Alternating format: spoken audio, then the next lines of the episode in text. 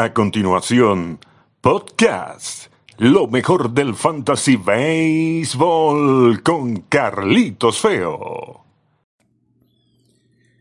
Bienvenidos a la segunda entrega del podcast Lo mejor del fantasy baseball con Carlitos Feo. Eh, crédito a mi hijo Carlos Alberto Fernández Feo Reolón en la producción y muy agradecido con todas las personas que eh, nos han enviado sus mensajes o se han comunicado con nosotros para eh, hablarnos de lo que fue nuestra primera entrega la semana anterior. Estamos satisfechos de la recepción que ha tenido entre ustedes y vamos hoy entonces con lo que será esta semana en el Fantasy Baseball. Quiero, quiero comenzar con un tema que toqué la semana anterior y que tiene que ver con lo, con lo difícil que es esta temporada por todos los temas que ya ustedes conocen. En este caso me voy a referir específicamente a una temporada de 60 juegos. Generalmente el daño mayor a un equipo de fantasy eh, hablando en un formato de puntos, tiene que ver cuando un lanzador relevista, específicamente el cerrador, tiene una mala jornada. Y en una temporada de 60 juegos, un par de malas jornadas de un cerrador no, no crean que exagero, puede poner a, un manager en una situación bastante extrema para tratar de eh, revertir esto. Y esto lo vamos a presentar, por supuesto, eh, con números. En los últimos siete días, Hansel Robles, el cerrador de los Angelinos de Los Ángeles, menos 17 puntos. Wade Davis, el cerrador de los Rockies de Colorado, ahora en la lista de lesionados, menos 16 puntos. Craig Kimbrell, de los Cachorros de Chicago, menos 7 puntos en lo que va de temporada. Delin Betances, de los Mets, aunque no es cerrador, menos 6 puntos. Brad Hunt, el cerrador de los Indios de Cleveland, menos 6 puntos. Kirby Yates, en la semana, menos 4 y en la temporada completa, menos 10 puntos. Y ya van 10 juegos promedio de 60. Sean Doolittle no solamente ya no es el cerrador, sino que además dio menos seis puntos. Un caso eh, que hay que analizar porque tiene una ocupación alta, pero ha dejado claro el manager Dave Martínez que el cerrador de los Nacionales de Washington es eh, Daniel Hodgson, por lo que eh, Doolittle no tendría mucha utilidad este año en el Fantasy Baseball. Podemos recomendarles desde este punto de vista buscar los que necesiten cerradores porque el formato se lo exige, por ejemplo, el, llamado rotisserie. Eh, Zach Britton eh, es un cerrador muy seguro en este momento con los Yankees, aunque es probable que esta sea su última semana. Ya está por allí Harold Chapman. Daniel Hudson se ha visto realmente sólido y tiene una, una ocupación de solo 48%. Recuerden que tomamos como referencia estadística las páginas CBS, eh, CBS y Yahoo Sports para lo que tienen que ver con los números que presentamos acá en lo mejor del fantasy baseball con eh, Carlito Feo. Eh, Tyler Rogers sería el otro cerrador sumamente confiable en este momento de los Twins de Minnesota. Hay, que pegarse a lanzadores abridores que aparezcan como relevistas o a tipos como Chad Green que tiran unos cuatro innings semanales y que generalmente son eh, muy efectivos. Cuesta que este tipo de pitcher tenga decisión, incluso que se le acredite un hold, pero por el trabajo efectivo que hace alguien como Chad Green es eh, también eh, sumamente recomendable. Los mejores hasta ahora entre los lanzadores relevistas que, aparecen como relevistas, pero que son abridores, son Tyler Chadwood. Ha tenido dos primeras salidas realmente espectaculares. Al jugador de fantasy le cuesta ponerse en Tyler Chadwood por su pasado de muchísimo descontrol. Sin embargo, ha estado realmente impecable y tiene todavía solamente un 57% de ocupación, así que esta es una gran recomendación. Kenta Maeda ha estado muy bien, pero Kenta Maeda es un lanzador que prácticamente ocupación completa. Ross Tripling de, de los Dodgers ha venido subiendo también, pero aún así está disponible en un 20% de las ligas fantasy. Otro que también pudiera ser una buena alternativa es Nathan Iovaldi de los Medias Rojas de Boston, todavía libre en un 40% de las ligas. Eh, vale la pena mirar a Tyler Alexander, un relevista del equipo de los eh, Tigres de Detroit. No me extrañaría que en cualquier momento tome un lugar en la rotación. Ayer de una demostración sencillamente impactante, ponchando a 10 en 3 y un tercio, eh, en 3 y dos tercios de actuación. Una labor como para tomar en cuenta de Tyler Alexander, quien también aparece como relevista. Vamos a tener otra semana atípica, por supuesto hay que tener eh, en, el, en, la mira al equipo de los Cardenales de San Luis. A esta hora, cuando estamos grabando por ustedes, todavía sus juegos no han sido suspendidos, pero es muy probable que tengan algunos juegos suspendidos en la semana. Los Cardenales van a jugar cuatro veces en Detroit desde mañana martes, contando una doble jornada. Recuerden, ahora siete innings el día miércoles y el jueves para después recibir el fin de semana a los Cachorros de Chicago. Así que sobre todo para la primera mitad de la semana, los, los peloteros de los Cardenales de San Luis, y ahí hay unos cuantos como Jack Flaherty, Paul Goldschmidt, eh, Paul de Jong, que tienen una ocupación importante, van a tener que tomar decisiones al momento de hacer sus transacciones y que no ocurre como la semana anterior, donde peloteros como Bryce Harper, Aaron Nola, eh, Real Muto, Hoskins, eh, no puntuaron y otros como, como Guerrero Jr., por mencionar un ejemplo, solamente lo hicieron en tres de cuatro juegos eh, de, en, en, tres de una, de una semana completa. Lo mismo ocurrió con los peloteros de los nacionales de Washington. También hay que tener pendiente que regresa a la acción el equipo de los Marlins, todavía no se tiene el roster completo. Allí hay algunos peloteros eh, con ocupación fantasy interesante, como Sandy Alcántara y Caleb Smith, los lanzadores, y sobre todo en los head-to-head, Jonathan Villar es uno de los peloteros eh, más importantes que puede haber por su capacidad de dar jonrones y de robar almohadillas. De todas maneras, ni siquiera se conoce la lista completa de los peloteros positivos en Miami y quienes estarán disponibles desde mañana para jugar contra los Orioles de Baltimore. Los más calientes de, de, estos últimos siete días, Aaron Josh, el juez demoledor, seis honrones, tres empujadas. Nick Castellanos, haciendo lo que se esperaba de él con el equipo de Cincinnati, aportó 39 puntos fantasy con cuatro honrones y 10 carreras empujadas. Un pelotero al cual hay que ponerle el ojo esta semana y que estoy seguro está libre en muchísimas ligas es Mike Jastrensky. 37 puntos, está bateando muy bien y desde hoy San Francisco va a jugar cuatro veces en el Curfield de Denver, así que si usted se puede poner en Jastrensky, al menos para la primera mitad de la semana, créanme que sería una adición tremenda. Otro pelotero que se, que se proyecta como un todoterreno del Fantasy Baseball es Trent Grisham. El año pasado eh, obtuvo notoriedad negativa, por llamarlo de alguna manera, fue el jardinero derecho del equipo de Milwaukee que perdió un batazo en el juego del como ante Washington. Al final los nacionales ganaron y ustedes se conocen la historia completa. Salió de Washington y fue de, Milwaukee, perdón, y fue a parar a los padres de San Diego. Eh, ya tiene, hizo 37 puntos en la semana. Es un pelotero con un 52% de ocupación tiene fuerza y además corre muy bien. En los head to head es un pelotero ideal. Parecerá ser un pelotero ideal para cualquier tipo de formato este eh, Trent Grisham, quien resultó el cuarto mejor de la semana en bateo y el quinto resultó otra superestrella que con lo que salga de Kansas City se va a terminar de proyectar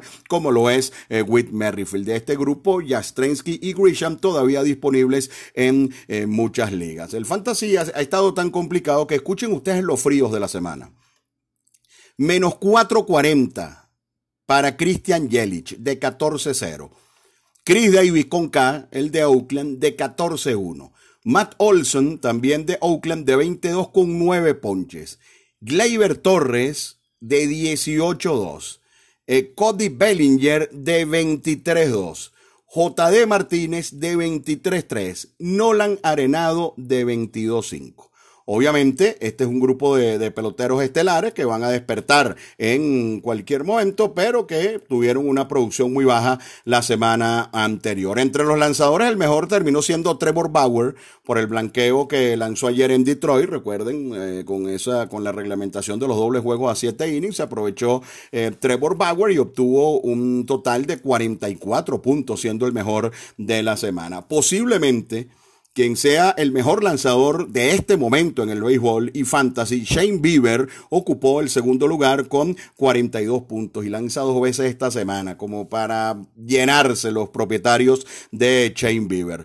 Buen momento para ponerse en John Lester. Está lanzando solo contra rivales del centro. Eh, tiene una ocupación baja de un 48%, 38 puntos en la semana. Con mucho orgullo les decimos que nuestra recomendación de la semana anterior, eh, Chris Bassett de los Atléticos de Oakland hizo un total de 38 puntos y el venezolano Antonio Sensatel ha lanzado muy bien. Lo que pasa con Sensatel es que él no ha sido eh, consistente en su carrera y además ya ustedes saben lo que significa lanzar muchos juegos en el Curfield. Con todo y una mala jugada, una, una jugada mal anotada, eh, donde se falló una regla de anotación, Antonio Sensatella logró hacer 38 puntos. Entre los lanzadores que más sufrieron esta semana, Luke Weaver parecía que se iba a perder de vista, pero se ha venido quedando. De los d menos 22 puntos. Viene el caso de los relevistas Robles y Wade Davis, menos 17 y menos 16. Carlos Martínez tuvo una muy mala salida, pero debería recuperarse. Uno que está sube y baja. Kyle Hendricks. La semana pasada fue el mejor, esta semana está entre los peores, menos 11. Y dos lanzadores también de alta ocupación como Mike Minor y Robbie Ray con menos 9 puntos en esta semana entre los lanzadores más fríos. Este periodo debe ser muy bueno para, para, tener muchos puntos, obviamente, dependiendo de las circunstancias, juegos suspendidos y todo este tipo de, de situaciones que ya ustedes saben, lamentablemente estamos viviendo. Pero Jacob de Gron, Shane Bieber, Gerrit Cole, Sonny Gray, Lance Lynn, Walker Bueller, Lucas Yolito, Mike Soroka, todos estos lanzadores con dos aperturas esta semana y vamos a ver cómo, cómo arma su rotación el manager Dave Martínez, porque acá pudiera incluirse Cherser o pudiera sumarse también eh, Patrick Corbin. Pero eh, es una semana donde muchos estelares van a tener un par de aperturas. Otros que no tienen tanta ocupación y que también lucen mucho esta semana, Zach Plisak del equipo de los indios de Cleveland, aunque ha venido subiendo muchísimo desde la semana pasada. Otra de nuestras recomendaciones tiene un de aperturas, una ante Cincinnati, otra ante los Medias Blancas. Andrew Heaney, un pitcher con un potencial tremendo, va ante Seattle y ante Texas. Alec Mills, con una ocupación que, que ni siquiera llega al 10%, es una gran carta para esta semana, sobre todo en el juego de hoy, donde va a enfrentar a Kansas City. Mills es abridor de los Cachorros de Chicago. La semana pasada les, advertíamos de Adrian Hauser de Milwaukee, no pudo cumplirse eh, sus aperturas por la razón que ustedes saben. Esta semana pareciera tener unos buenos match también ante los Medias Blancas y los Rojos de Cincinnati. Y atentos porque el venezolano Jesús Luzardo hará sus primeras aperturas de la campaña. Hay un par de lanzadores em, de los estelares del béisbol de grandes ligas y por supuesto del fantasy béisbol que tienen un par de salidas muy complicadas y hay que, hay que ponerles un ojo allí. Charlie Morton va ante los Yankees y ante Boston, y aunque va en casa, Tampa tuvo un fin de semana muy malo. Y Aaron Nola, quien va a lanzar ante los Yankees y ante el equipo de los Bravos de Atlanta. Además, estos equipos que han parado, como el caso de Filadelfia, tienen el, problema de la inactividad. Y en una temporada tan corta, esto, esto puede ser eh, eh, realmente complicado. Equipos que tienen match favorables en la semana. Colorado va a jugar cuatro veces en casa con San Francisco y después va a Seattle. Los angelinos de Los Ángeles, que tienen varios eh, peloteros como para marcar bastantes carreras, eh, van a estar en Seattle y después en Texas. Por ahí están Brian Goodwin y David Fletcher, que eh, peloteros que muy bien pudieran ser firmados para esta semana. ya ustedes saben, Trout y Rendón, esos peloteros obviamente, ya ustedes lo saben. Por acá tratamos de orientarlos en los peloteros que tienen menos ocupación. Lanzadores con algunos match favorables, ya les hablamos de Mills por Chicago ante Kansas City, eh, Joe Musgrove de Pittsburgh que ha lanzado bastante bien hasta ahora, va el domingo ante los Tigres de Detroit, Dustin May, el novato de los Dodgers, va a lanzar en San Diego el día martes y vamos a ver si sigue el buen momento para eh, Tyler Chatwood, quien va a lanzar el día jueves también ante el equipo de los Reales de Kansas City. Estás escuchando lo mejor del Fantasy Baseball con Carlitos Feo. Continuamos con el podcast Lo mejor del Fantasy Baseball con Carlitos Feo. Esa voz que ustedes escucharon es la de Víctor Córdoba Oramas, compañero por muchos años en el circuito radiofónico del Magallanes, con la producción de Carlos Alberto Fernández Feo Reolón. Vamos ahora con los jugadores más firmados en la semana que acaba de concluir. Eh, los más firmados, el número uno es Cristian Javier. Eh, dentro de tanto picheo joven que ha presentado el equipo de los Astros de Houston, un equipo con un picheo realmente devastado y que ahora suma la lesión de su cerrador Roberto Osuna, el manager Baker ha echado mano a la mayoría de sus lanzadores jóvenes y Cristian Javier es uno de los que tiene mayor porvenir. La semana pasada tiró un juegazo ante el equipo de los Dodgers y esto hizo que su ocupación subiera del 5% al 61%. Pareciera que no fue, que no fue ocasional esa salida ante el equipo de los Dodgers y mañana va a lanzar ante los d de Arizona. Tyler Chadwood subió de un 24% de ocupación a un 77% en la liga CBS. Colin Moran, un buen bateador de fuerza de los Piratas de Pittsburgh, subió de un 8 a un 56%. Teoscar Hernández, por este pelotero hemos esperado muchísimo, pegó cuatro honrones la semana anterior y eso que jugó poco. El equipo de los Azulejos de Toronto ya tiene un 60% de aplicación y otro que ya está subiendo, eh, si no a estar en el 100%, a estar muy cerca es Zach que quien ya tiene 88% de ocupación. Los más firmados en las ligas Yahoo, Donovan Solano, el colombiano de los Gigantes de San Francisco, que ha comenzado bastante bien. Trent Grisham, a quien hicimos mención en la parte anterior, nos parece un pelotero integral para el Fantasy Baseball y Tyler Chadwood también destaca en las ligas de Yahoo. Los peloteros más dejados libres en el formato de CBS, por supuesto, está encabezada por los jugadores como Mike Foltinewicz, quien eh, fue eh, asignado al campo de al, campo alternativo de los Bravos de Atlanta. No se sabe qué va a pasar con Foltinewicz. Todavía está tiene una ocupación de un 47% y es porque los lanzadores abridores han tenido algunos problemas. Él tiene talento a pesar de lo mal que estuvo en su primera salida y uno eh, pudiera pensar que en cualquier momento pudiera aparecer con otro equipo. Sin embargo, eh, con una temporada tan corta es difícil mantenerlo en la nómina. Y por supuesto, Mícolas, Eduardo Rodríguez, Joanny Céspedes y Lorenzo Kane, quienes han anunciado que no participarán en la campaña. Cory Clover ha comenzado a, a ser dejado en libertad por muchos propietarios de fantasía. Se habla aproximadamente del 15 de septiembre para un posible regreso de Cory Clover. Definitivamente hay que, hay que liberarlo. Si usted necesita el espacio del, del, pelotero en la lista de lesionados, hay que liberar a Cory Clover. Son 60 juegos nada más y 15 de septiembre es eh, solamente 12 días antes de finalizar la ronda eliminatoria. Otro pelotero que ha bajado mucho su ocupación y que yo no abandonaría es Willie Calhoun demasiados problemas. Recibió un bolazo en la mandíbula en el sprint training. Ahora en el campo de entrenamiento se volvió a lastimar. Bajó casi un 10% su nivel de ocupación, pero ese es un gran bateador y en cualquier momento debería encenderse. Y Sean Doolittle viene bajando. Eh, Doolittle, eh, al menos en el formato de puntos, no pareciera tener mucha utilidad en este momento, por lo que explicábamos anteriormente, que ya no es el cerrador del equipo de los Nacionales de Washington. Lesiones importantes. Regresó Clayton Kershaw y regresó como es Clayton Kershaw, de manera estelar. Joey Boto fue incluido en la lista del COVID-19. Aún no hay una prueba positiva para Joey Boto, pero fue incluido de todas maneras. Ya ese caso se había repetido en el equipo de Cincinnati con Mike Mustakas y con el jardinero central Nick Senzel. Mookie Betts salió ayer con un problema en una muñeca, sin embargo, debería estar en acción en el día de hoy. Ozzy Alvis también salió lastimado ayer, también debería estar jugando en el día de hoy. Eduardo Rodríguez queda fuera de la temporada. Chris Bryan está eh, día a día. Hay que esperar lo, más que, usted pueda para ver si lo activa o no para esta semana. Tim Anderson, una baja sensible para el fantasy y para los medias blancas, ha sido colocado en la lista de lesionados por 10 días. Y Mike Mustaka recibió un bolazo en, en un antebrazo ayer y está día a día. Comenzó muy bien, luego de regresar ha estado muy bien, pero ha tenido un par de inconvenientes y eso que va